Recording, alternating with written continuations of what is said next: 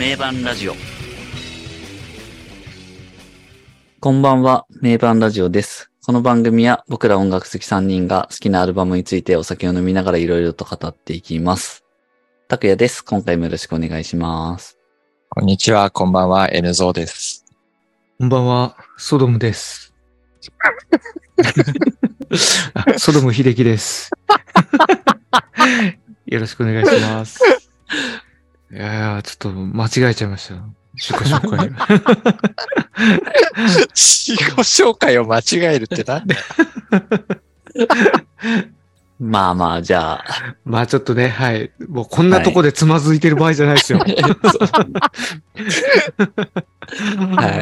今回は、じゃあ、はい。今日は何ですか、やっ今日は。ていきますよ、もう。はい。今日はですね、はい47枚目のアルバムです。おー、だいぶ積み重ねてきてまだすけど。いぶ来てますね。今回は47枚目、ユージーン、ザ・ドール。い、やー、う来た、そうですか。うん、友人。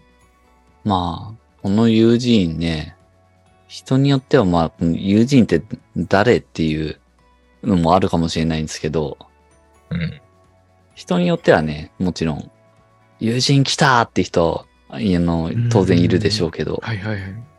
一般的な知名度でいくと多分、うん。まあやっぱりそそう。んなに他のだねいますいろいろね、うん。ラルクとかバフチクとか、洋楽でも、うんやっぱ結構。メジャーどころやってるわけだから、そうですね。うん。そういうのに比べるとちょっと、あれかもしれないけど、まあ友人ね、今回取り上げてるわけですけど、うん。やっぱだから隠れた名作っていうことですね。これはでもね、反応する人も多いと思う。うん。あ、友人、友人やるの？みたいな。うん。っていうね、そう思った人はもうね、握手ですよ。うん。もう。でね、友人じゃあ誰、誰なのよって話ですけど、はいはいはい。うん。誰なんですかまあ、韓国、韓国出身の女性ロックシンガーって感じですかね。なるほど。で、今回、えっ、と、その取り上げてる2001年のザ・ドールっていうやつが、うん。はいえーまあ、ルナシー終幕後の J がプロデュースしたアルバムっていう、うん。まあもうそういうことですよね。うんうんうん。僕らがその友人を知るきっかけっていうのも、まあ J がプロデュースしてるっていう、う。うんんうん終幕後に、まあ自分のソロじゃなくて、女性シンガーをプロデュースしたみたいな、うん。うんうんうんうん。っていうのは、うんなんかもうリアルタイムでこう見ていて、うんうんで、えー友人って言うんだ、みたいな感じで、うん。うんうんうんうん。やっぱ聞くじゃないですか。はいはいはいはい。うん。で、うおーみたいな、うんうんうん。うん。ゲーみたいな感じになったと思うんですけど、うんうん。うん。まあそういう出会いですよね、友人っていうのは。。まあそうですよね。リアルタイムで聞いてました ?2001 年。いやー、自分はね、あんまりリアルタイムで聞いてないんだよな。まあそうなんあ、だそうなの？はい。ソドムともあろうものが、ソドムは、ソドムは聞いてなかったんだ。ソドムは、そうですね。えいやだえからあんまりだから詳しくないですよ。その辺のこの、なん、なんていうんですかね。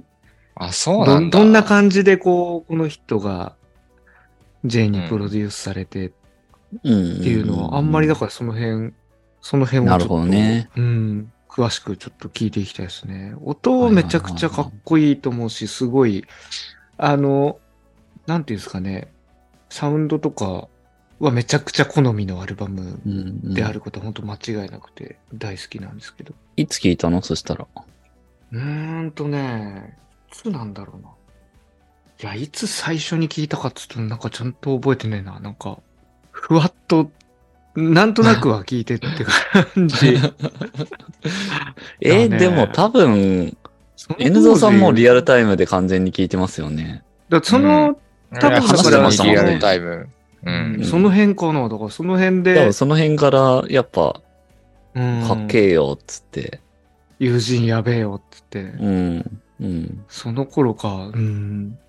多分、そうじゃないかな。うんまあ、うん。多少、少し遅れてみたいな多分ちょっと感じかもしれないけど。二人に比べると遅れてかなとは思うんですけどね。うん。うんうん。ですよね。結構ふお二人はもう衝撃的な感じだったっていう感じですかもう最初にこう聞そいうてみたら。っすね。やっぱ、とりあえずこうもう J プロデュースだし、やっぱ聞こう、聞いてみるかってう感じで。ん。まあ、そこだなそこだ。なはいはいはいはい、そうっすねうん。やっぱ2000年の12月26、27でルナシー終幕して、うん。で2001年になって、どう、どうなるんだろうって感じじゃない？はいはいはいはい。各メンバー。うん。これからちょっとどういう活動していくんだって。うん。そうそうそう。っていうのにはやっぱ注目してたから、はいはいはい。その中でね、やっぱ、で、あ J が動いたみたいな。そうそうそうそう。あっていう、もう本当シンプルに、そんな感じで。はいはいはいで、やっぱ、好みですよ、音が。あ。うん。そこいやは。、多分もう。でまあね僕らも若いですから好きなんだろうな。うん。若い人にやっぱ刺さる音してるしね、メッセージも含めて。うん。だからやっぱすごい本当に刺さったなっていううんのは覚えてるな。うん。最初にもう CD 買って聞いた感じなんですか？それともなんか、テレビとかライブとか、なんか、そういう。いやー、そんなね、だってないじゃん、メディア。で、友人とかが別にテレビ出るわけじゃないから。あだから、普通 CD に多分シングル買ってたんじゃないかあ。な。はいはいはいはい。単純に J がやるってとこでもうそこに信頼して買った感じだうんな。そうっすよね。うん。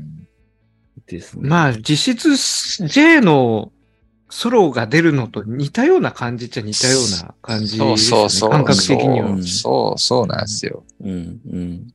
で、しかも、実際中身も本当 J 色、うん。もうん。めっちゃかっうバこいい。リバリ J の音出してるしねっていう感じですもん。ね。ううん。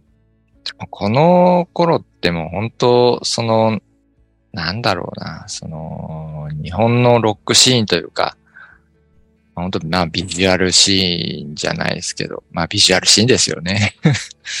そこがこう、自分的には、そんな刺激的じゃなくなってきたなっていう。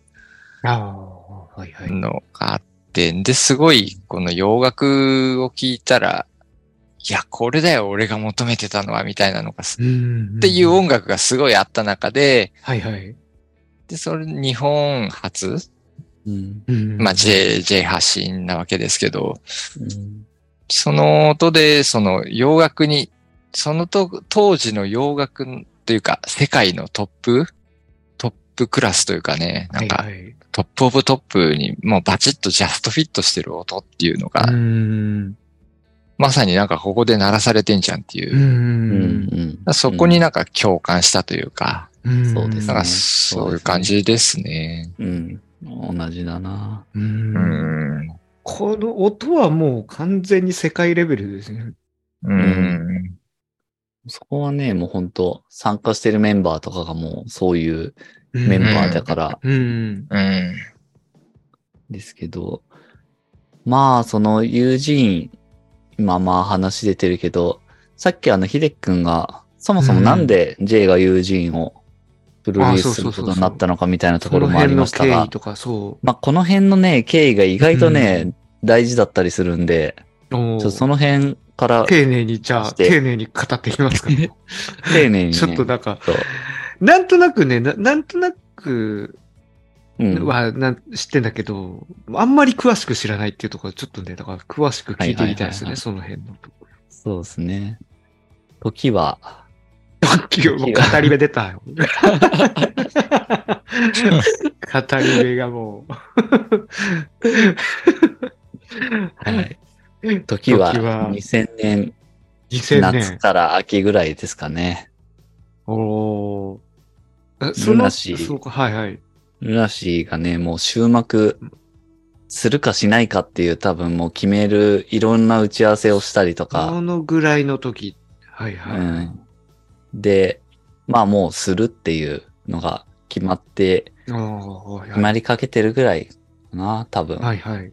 そういうまあ時期で、めちゃくちゃね、J 悩んでたらしいんだよね、やっぱ。自分がもうね、ずーっともう人生かけてやってきたものがなくなってしまうっていう、うっん。ていうところで、はい。一時期は本当にもう音楽やめようかなとも思ったぐらいいろいろこう。考えてはいはい。いたらしいんだけど、っていう中に、なんかあるはい封筒が J の元に届いて、デモテープとプロフィールの資料と写真が数枚はい。で、プロデュースしてもらえないかっていう。何その展開っていうか、これ。なんねかもう、ドラマじゃん。ドラマかよっていうね。ベタな、もう、ベタなね。そんなことって本当にあんのっていうぐらいな。まあ実際は結構いろんなところに送ってたらしいんだけどね。あー、なるほど。でもまあ、こうい、そう。本当にじゃあやっぱ本巡り巡って、J の元に。なんか J めがけてっていうよりは、はいはいはい。結構いろんなところで、はいはい。いろんなところまあでも送って、うん、どっか引っかかればみたいな感じなのかなって。うん。かもしれないけど。韓国出身なんですよね、友人。そうそう。韓国で、あの、チェリーフィルターっていう、今も続いてるバンドを、はいはいはい。もう元々その前からやってて、で、韓国ってさ、あの、兵役があるじゃない。はいはいはい。なので、まあ、そ、ちょうどその頃、その、はいはいちょうどその頃に、その兵役でメンバーが抜けて、っていうタイミングで、じゃあ友人は、なんか自分でできることをっていうところで、うんまあちょっと日本に目を向けて、うんうんうんうん。そういうテープを送ったりっていうのをしてたっぽいんだよね。う。っていう中で他のいろんなところにはこう、見向きもされぬというか、引っかからずに、まあ、巡り巡って J の元に届いたんだけど、まあはいはい J はそのテープを聞いてぶったまげたと。うーん。なんでこんな才能が埋もれてんだよっていうう。んうんうんっていう、まあさっき言った通り、その、一時期は音楽やめようかなって思ってたぐらいのそういう終幕でいろいうん。ろうん悩んでる J ですよ。うんうん。のところにそれが届いて、それを聞いて、うわなんでこんなやつがくすぶってんだっていう。っていうのを聞いて、聞きながらね、なんか J の中で何かが蘇ってきたと。うん。まあ、バンドが終わっても、なんかこんな才能が見つけ出されずにまだまだいるんだったら、俺にはまだやれることがあるっていう。うん。で、まあ、その、今まで全てを注いできたバンドが終わっても、俺は俺のままでいいん。だっていうことを思い出させてくれたと。なので、まあ、ね、こんな才能が見つけ出されずにまだまだいるんだっていう現状と、うんまあそういう同じ血を持った奴らがくすぶってると。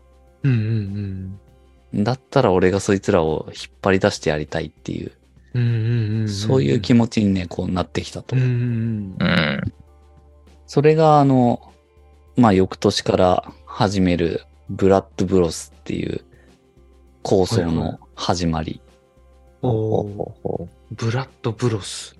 うん。ブラッドブラザーズ、血の兄弟みたいな。そうそうそうそう。同じ血を持った兄弟。はいはいはいはなんだけど、その時はまだやっぱルナシー終幕に向かってツアーやってたんで、い。はいはいなん。かそれをなんかすぐに煮詰める気にはやっぱならなかったっていうことは言言って。て、ただまあその辺で、まあそうは言ってもいろいろ考えるわけなんで、うん。その時にこう、かすかに、こう使命みたいな自分にこうなんかね、与えられた使命みたいなことを感じうたん、りして、で、その時にね、ある人のことを思い出したらしいんだよ。おヒデですよ。まあ、だろう。ね。だろうね。やっぱあの人がっていう。うん。まああの人もそうだったよなっていう。うん。っていうところうん。うん。まあそのね、。うん。下りはあの、J が、あの、2冊目に出してる白いウェイクアップマザーファッカーに詳しく書いてあるんでね、おおそれをね、読んでもらうとはい。一番わかる。るんですけど、まあそういうヒデとのいろんなやりとりとかも思い出しながら、あの、ファイヤーワイヤーっていう、はい。うん。なんていうんですかね、イベント？あれはいは、はいはい。うん。の構想とかにつながっていくとうんうんうんうんいう感じで、まあそういう、なんか、まあいろんな構想の流れで、ジルチも誘って、イベントをやっていこうっていううんうんうんうんそうやって、まあ、J とジルチで、いろんなくすぶってる奴らも巻き込んで燃やしていこうみたいな。っうんうんうんうんうんうん。てくすいう。ぶってるやつをもう火をつけていこうっていうことですね。そうそうそうそう。それがね、ファイヤーワイヤー、導火線だから。なるほどね。一貫してるなね。っていうのが、まあ、その友人のデモテープがはい本当にきっかけになって、そういう。構想が始まっていくと。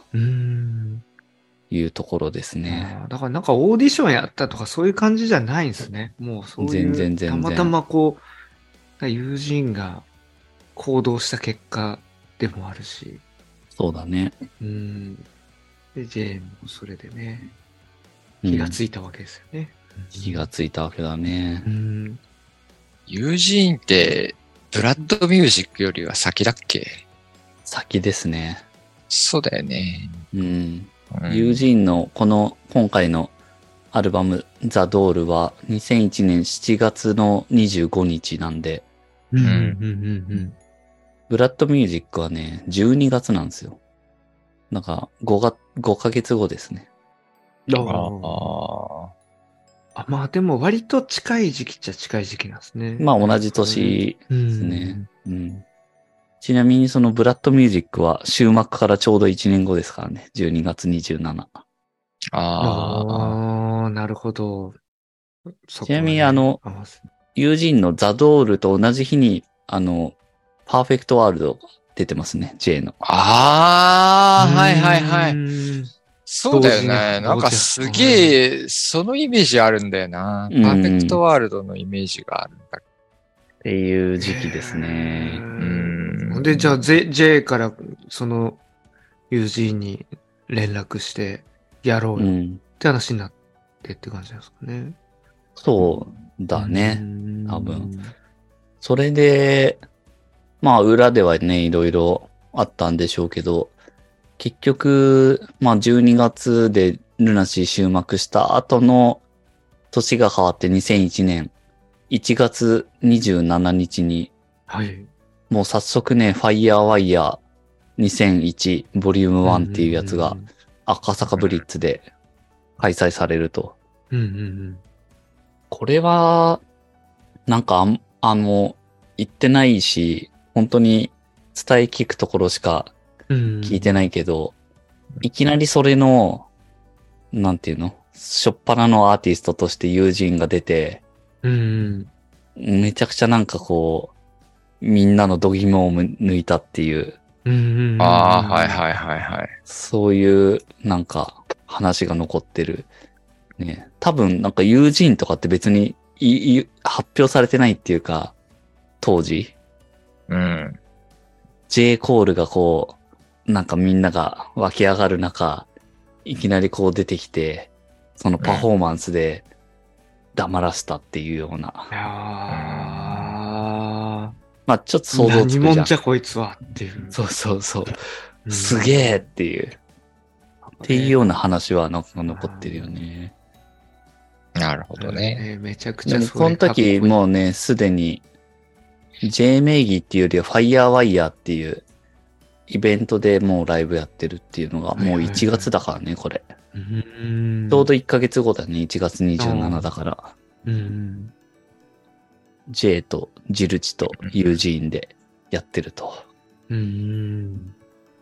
その辺はなんかすごい、やっぱり J って、その、ヒデの、なんだろうな、魂の後継者というか、はいうん そういう感じはしますよね。本当そんな感じですよね。うんめっちゃわかる。うん。うんねえ、松本さんがやろうとしてたことを、はい。うんうん、俺がやろうじゃないですけど、そうですうん、ねなん。かそういうスピリットだったんじゃないですかねっていうう。ん。うん。で、そこにすごいちょうどハマってきたのが、なヒデで言うゼベットストアだと思うんですよ。うんうんうんそうそうそそこ、なんだろうなって感じはしますね。友う。人っていうのは。ねうん J にとっての。うん。このすぐやってるのがいいっすよね、また。1月っていう。うん。だから、ヒデも結局同じじゃないですか。うんすぐにそうそうそうそ解散した後に、ヒデ起動っつってはいはいはい。うんやって、1月にシングル、ロケットダイブ出してるわけなんで、うう。んうん。そういうとこだよなっていう。うんうんここはなんかすごい、やっぱ、ファンに向けてっていうところが大きいとは思うんですけどね。うんんそうですね。うんそういうなんか、寂しい思いさせる暇を与えねえぞっていうう。んそう。そこをよりどころにしてくれていた人たちに対するこう、恩返しじゃないですけどうね。ん。うん。そういう人たちをなんか悲しい思いにさせてはいけないっていうところで。うん。もっと熱を与えるとか、なんか薪をくべるっていう？うんうんやっぱ放火し続けなければならねえじゃねえかっていうところの、そうなんかロ,、ねロックスピリッツはすごい、うんヒデと J にはすごい共通して感じるところでありますよね。うん。いいですね。うん。なので、まず一発目、1月にそういうイベントをやって、ううん。んうん。で、まあその中の MC で J が言った言葉ですけど、うん。すべてはあの人から始まったっていう。おーなるほど。そのあの人が友人ってことなのか。いや、ヒデじゃないですか。ああめ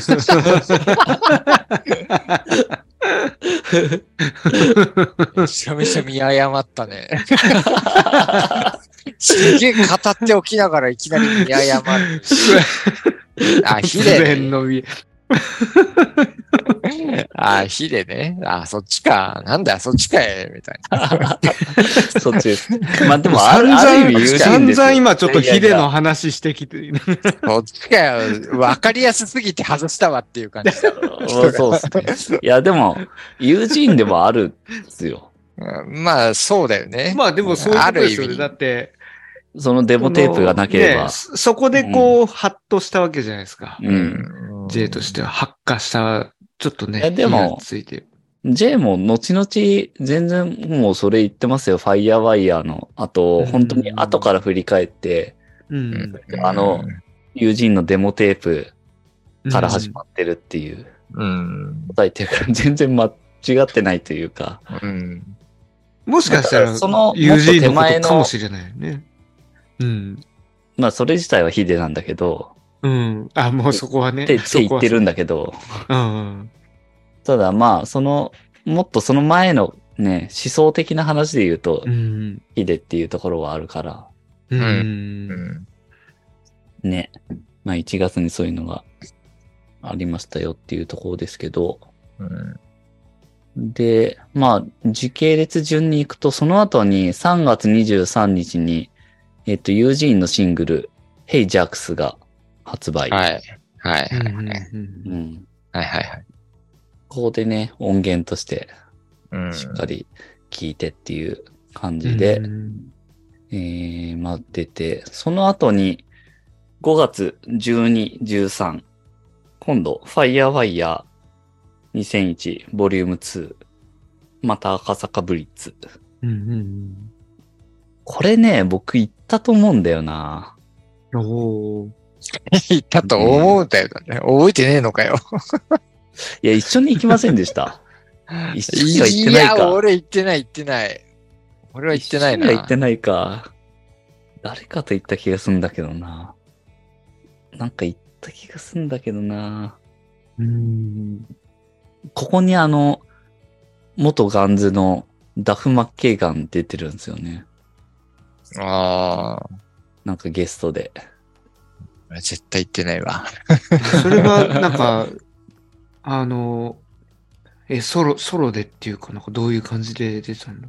ここはね、もう本当に単純にベーシストのゲストとして出てて、ちょっとこう、途中でこう参加してきてみたいな。そうだね、多分そういう感じ。ん。すごいよね、元ガンジいやー、だから J もすごいその辺のコネクションがすごいですよね。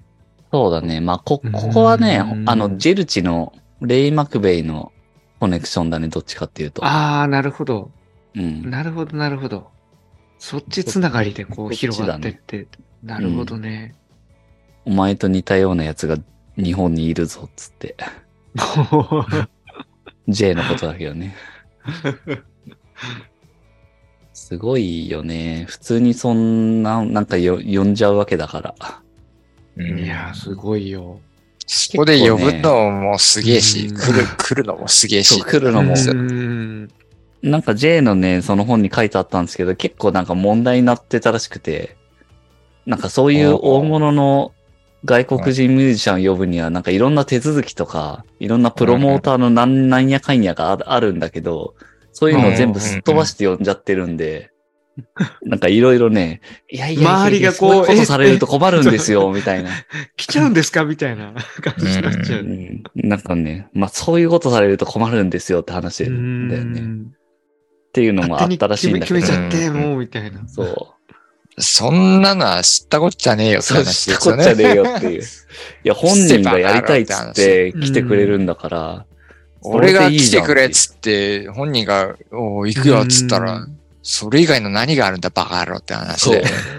ほんとそれ。ほんとくだらねえよな、そういうの。そういうね、業界のね、業界の、業ね。界のどうたらってほんとくだらねえよう。ん。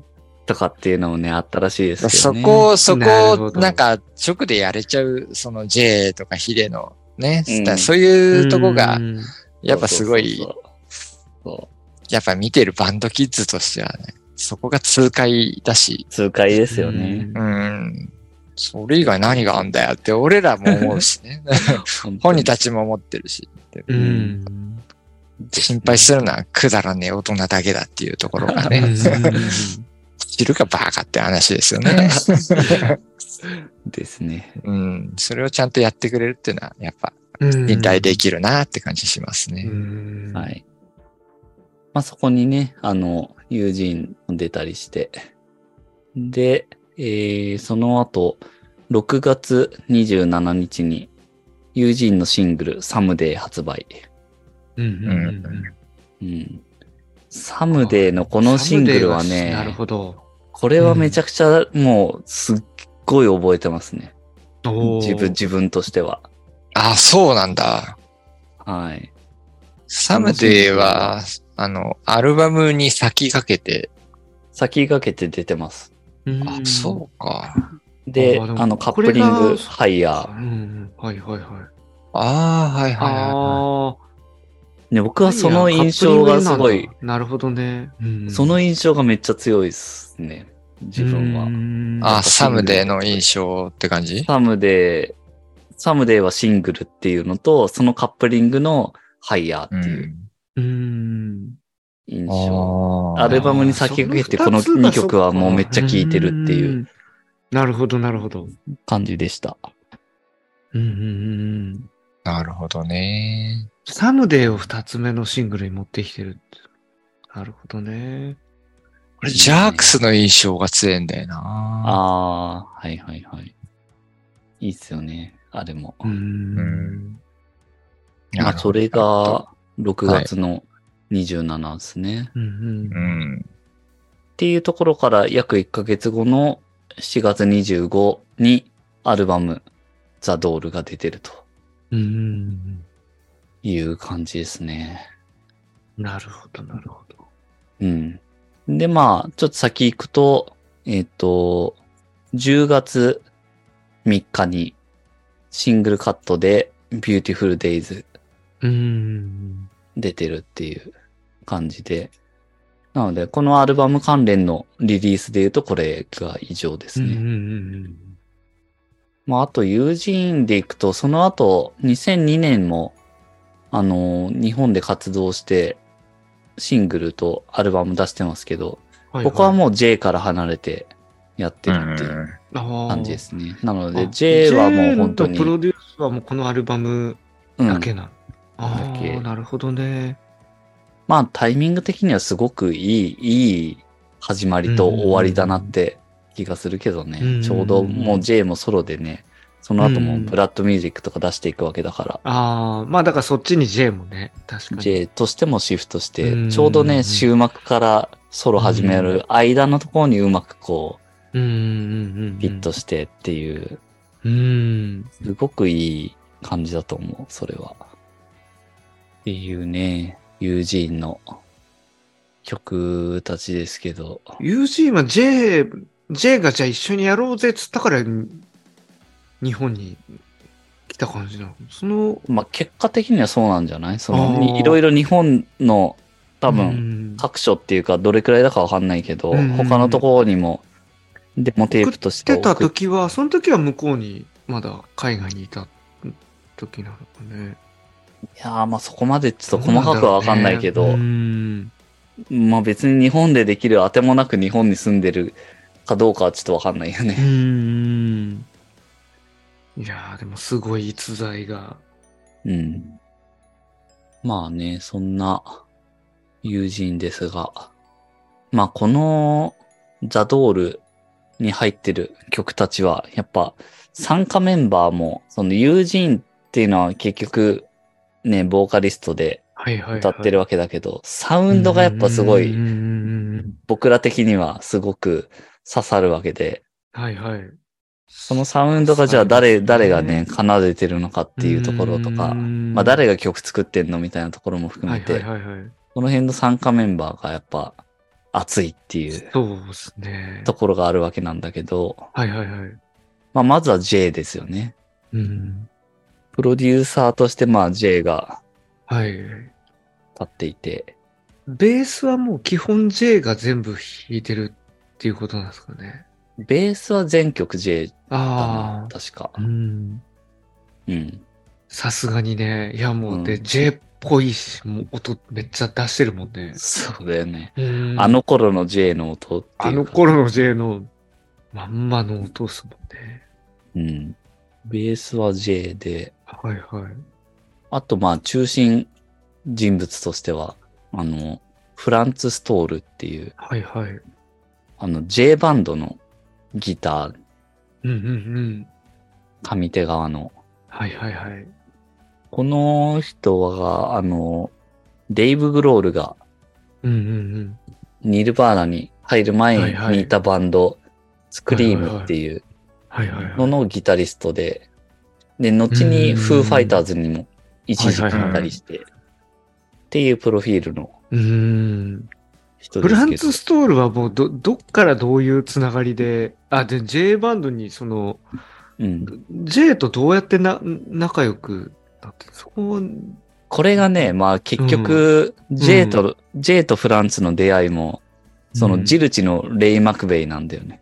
あ結局。そのレイつながりで、あ、なるほどですね。レイ、が、レイがめっちゃ面白いやついるぞ、つって。そうそうそうそああ、レイと仲良くなったことによってっていうことなんですね。う。そうだね。これがだからもう相当前の話、97年ぐらいの話ってことだよね。うーん。ジルチ、まあ、ヒデ、ヒデつながりで、J とレイが親交があって、はいはいはい。で、そのつながりで J が97人にソロやるって言って、で、その、まあ、ツアーのギタリスト探してるみたいな感じで。行った時に、フランツを紹介されてっていう、うんうんうん。そういう縁だね、もともとは。なるほど、なるほど。で、これが、ね、友人の曲書いたりするわけだから、面白いですよね。うん。フランツはもうギター弾いてるだけじゃなくて曲提供してますからね。うんうん相当でかい役割だと思いますねこの友人プロジェクトにおいてうんヘイジャックスもフランツですからね、作曲。ヘイジャックスはフランツなんだ。J じゃないんだ。ね、これ J、J っぽいってよ J じゃ、ね。めっちゃ J っぽいと思ったけど、J じゃないですね。これ何気にフランツなんだよ。ええあ、そうなんだ。ええなるほど。でかいよね、なんか。フランツいいな。フランツいいよね。フ ランツいいな。フランツいいよね。いやー、いいっすね。めうんっちゃいい。うんあとはまあ、ギターは J も結構弾いてるんだけど、おー J も弾いてたりとか、あとはドラム？はいはいはい。ドラムが、えっと、ジョイ・カステロっていう人が、あの、ジルチも叩いてんだよね。ええあ、そうなんだ。うん。ジルチは基本あの、ドラム、あの、3-2-1はドラマー2人いるんだけど、はいはいはいはい。まあこれも J バンドのスコット・ギャレットうーん。うん。はいはいはい。ああ、そうって。と、このジョイ・カステロっていう、うん、結構二人でうんまあ多分レコーディング時期によって変わってたりするのかなってことだけど、この上位の方が叩いてるのは、うん。インサイド・ザ・パーバンマウントと、ソウル・サマー・アティテュード、うん。What's Up, Mr. Jones、うん。ヘイマン・ソーロング、サイケ、イージー・ジーザスは上位のドラムうーん。なるほど。なんだよね。うん。あれで、友人はもう基本上位？ユージンはね、先行シングルの4曲で叩いてる感じみあたいです。ーあー、なるほど。うん。なので他はま、た別の人が叩いたりとか。そうそうそうそう。うん。あ、でもシングルはそうなんですね。なだかるほど、らね。4, 4曲ってことだねう。ん。他のドラムはね、うんクレジット見ると、カオル大島ってなってて、おーちょっとね、ググってもあんまよくわかんなかっうん。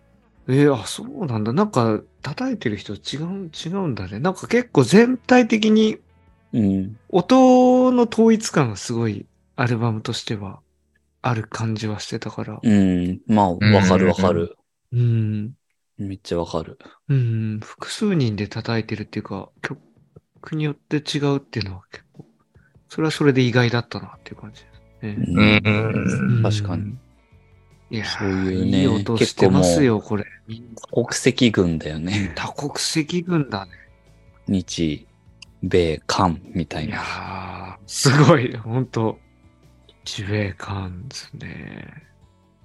っていうアルバムですけどね。なんか、あんま、だから、こ音楽に国籍っていうか国境はないっつうか、うん。ほんとそうだよね。まあもう本当そういう話ですよね。うん。別になんか気が合うやつとやってるし、好きな音うん。出せる人と一緒にやってるって感じですもんね。う。うんん。うん。もう音、音がどんだけの音出してんのっていう、もうそこだよねっていう。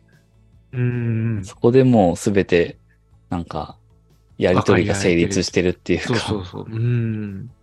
そういう関係性なんだろうなっていう、うんっていう感じっすよね。うんまあ、ここでね、このジルチっていうのが、うん2001年で出てきてるのもまた熱いんだよな。ファイヤーワイヤー。ファイヤーワイヤーとしては、えっ、と、まあその、アルバムリリース後ですけど、えっ、と、7月28からかな、はいはい。はいはい。NK ホールから全国ツアーが始まってるっていう。おー。おーこの NK ホールとか一緒に行ってないかな、N ゾーさんと。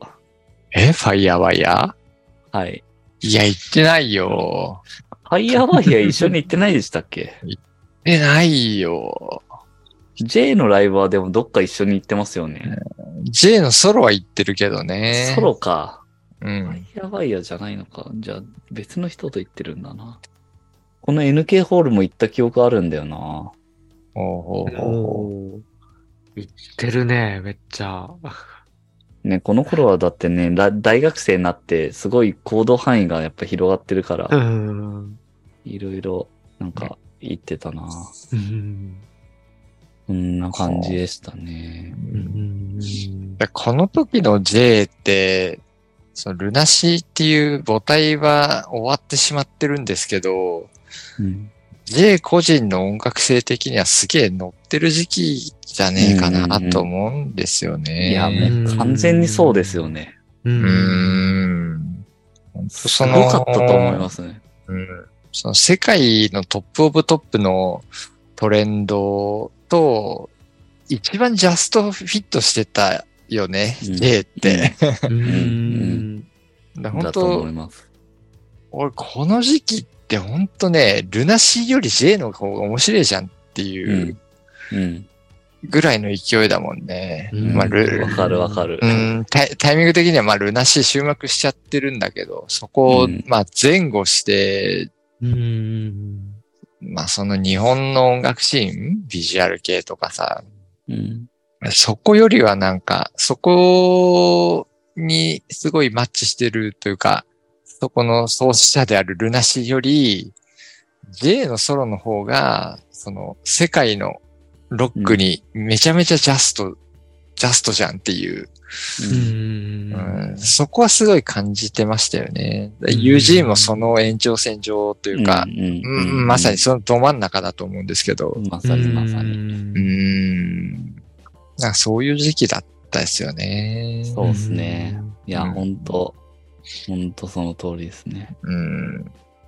だし、ちょうど、なんか自分的にも、その、まあ、その自分のその年代的なところ含めてですけど、やっぱこう、ちょうど洋楽とかを聴きたくなる時期というか、聴き始めてる時期うんにちょうどその時が重なってるから、うんだからサウンド的にも本当にすごいマッチしてたというか。ああ、もうかっけえかっけえって、うん。うん。もうわかりやすく言うと本当にそういうタイミングにそういうのが入ってきたっていううん。感じだったんだよな。自分的にはそうだし、うん。うんあの、まあ、ロック、ロック好きな奴らのロックの、なんだろう、トレンドじゃないですけど、そういうものにすごいハマってたと思うんだよな、J の。ハマってましたよね。この時期ってやっぱビジュアル系っていうものが、ね、ちょっと落ち込ん、落ち込んでいく時期というか、うん。で、そこでこう、ハイスタとかさ、はいはい。国内のシーンでもそうじゃん、そうですね。そっちの方がなんかリアルなロックとしてこう響いてきてる時期っていうところでうんなんか J のソロっていうのがすごい、そこにジャストフィットしてるというか、うんう。ん。で、まあ UG もそこ、そこの流れにあるわけなんで、うん。ううんん。そこの流れとしてすごいハマったなって感じしましたけどね、うん当時はね。うん。ですね。まさうにまさに。ん。うん。まあそんな友人ですね。うん。まあ、とにかく結構ハマったなっていううん。うん。印象ですけど、でもそういう人結構多いと思うんですよね。やっぱルナシー終幕して、うん。終幕しちゃったなーって思ってたけど、なんかね、やっぱその中で代わりっていうか、代わりにはまれるものっていうところで、やっぱ、まあ J に行く人もとか、いろんなメンバーに行く人もいたと思いますけど、うん。J に行った人はやっぱ友人聞いて、やっぱこう、また熱くなれるものっていうので感じた人、うん。まあそういうファイヤーワイヤーっていう全体的なところかもしれないけど、うん。やっぱそうこの、なんかここの時代ですごい分かれた感じはしますね。分かれた？ありますね。うん、そのいろいろ、X ルナシーを聞いてこうね、ビジュアル系っていうものにさ、うん。ハマってって、うん。で、そのままその、そういうビジュアル系っていうものに傾倒していく人もいうるん。はいはい。わけじゃないですか。ううんの、後々のね、ビジビジュアルし。うん。うん。でもそっちになんか見切りをつけてというか、そっちじゃねえんだよなって思って、で、こ、こっちに行く人というか。うんうんうんうんでもいろんなこう進化先があるんですよね。それぞれの人に。枝分かれしてきましたよね。この頃からなんか、ちょっと細分化する時期かなって感じするよね。ですね。細分化してきましたね。丸らしい終幕っていうのはでかいよ。やっぱイベントとしてはうん。うんそこはそ。こからいろんな変遷を、やっぱ各自辿ってきましたよね。ううんん。やっぱその、お化粧してさ、なんか、やっぱ単美的、大敗的な音楽を鳴らす。で、そういうスタイルをする人、そういうバンドが好きな人は、やっぱビジュアル系っていうものに、後々も行くだろうし、うん。うん。でもそういうなんか音楽の革新性とかさ、そういうほ、いそういうとこに惹かれてたんだよ、X とかルナシーはっていう人は、うんなんか、こ、こっちに行くというかね、J のソロとか、そっちに惹かれるのかなって感じはしますけどうんね。うんですね。うんパンクっぽい魂にね、惹かれていく人とか。そうですねう。ん。もっと根幹のね、プリミティブなところに。うん。うん。うん、そうそうそう。やっぱりリアルなロックってのはこういうもんだねえかみたいな。うん。我々は割とそっち寄りだったかなって感じがするんですけど。うんそうですね。そうですね。そうだと思いますね。うん。うん。まあそこ、そう、その辺でまあ共鳴して仲良くなったっていう感じの。うんうんそうまあちょうどそうそういう時期でもありますからね、このそうそう2001年。ねちょう、ちょうどそういうとこだったよね。ちょうど出会った時期ですからね、うん僕と遠蔵さんは。秀樹君とはね、まあもっと前だからだけど。うん。やっぱね、単美的、大敗的な、ああいうスタイルは好きなんだけど、う。うんん。そのの、後のそういうところには別に共感できねえよみたいなところとうんいうか、ううんもっとなんか音楽的に面白いものはあるんじゃないかっていう。ところでなんか、うんそういうところで共感したところですよね、我々はね。そうですね。いや、うん本当その辺の変遷あるんですよね。自分の中でも、本当に。ありますよね。いや、もうなんか、極端なものを本当に求めてた時とかもあるし、なんつうか、激しければ激しいほどいいのが好きだったりする時もあるし、いろんな時期を経てっていう感じですね。ううんん。はい。じゃあまあね、そんな時期に誕生した友人アルバムザ・ドールですが、まあどんなね、中身なのかっていうのをじゃあ次、次回から1曲目から見ていこうという感じですね。はい。はい。じゃあ次回に続いていきます。はい。次回へ続きます。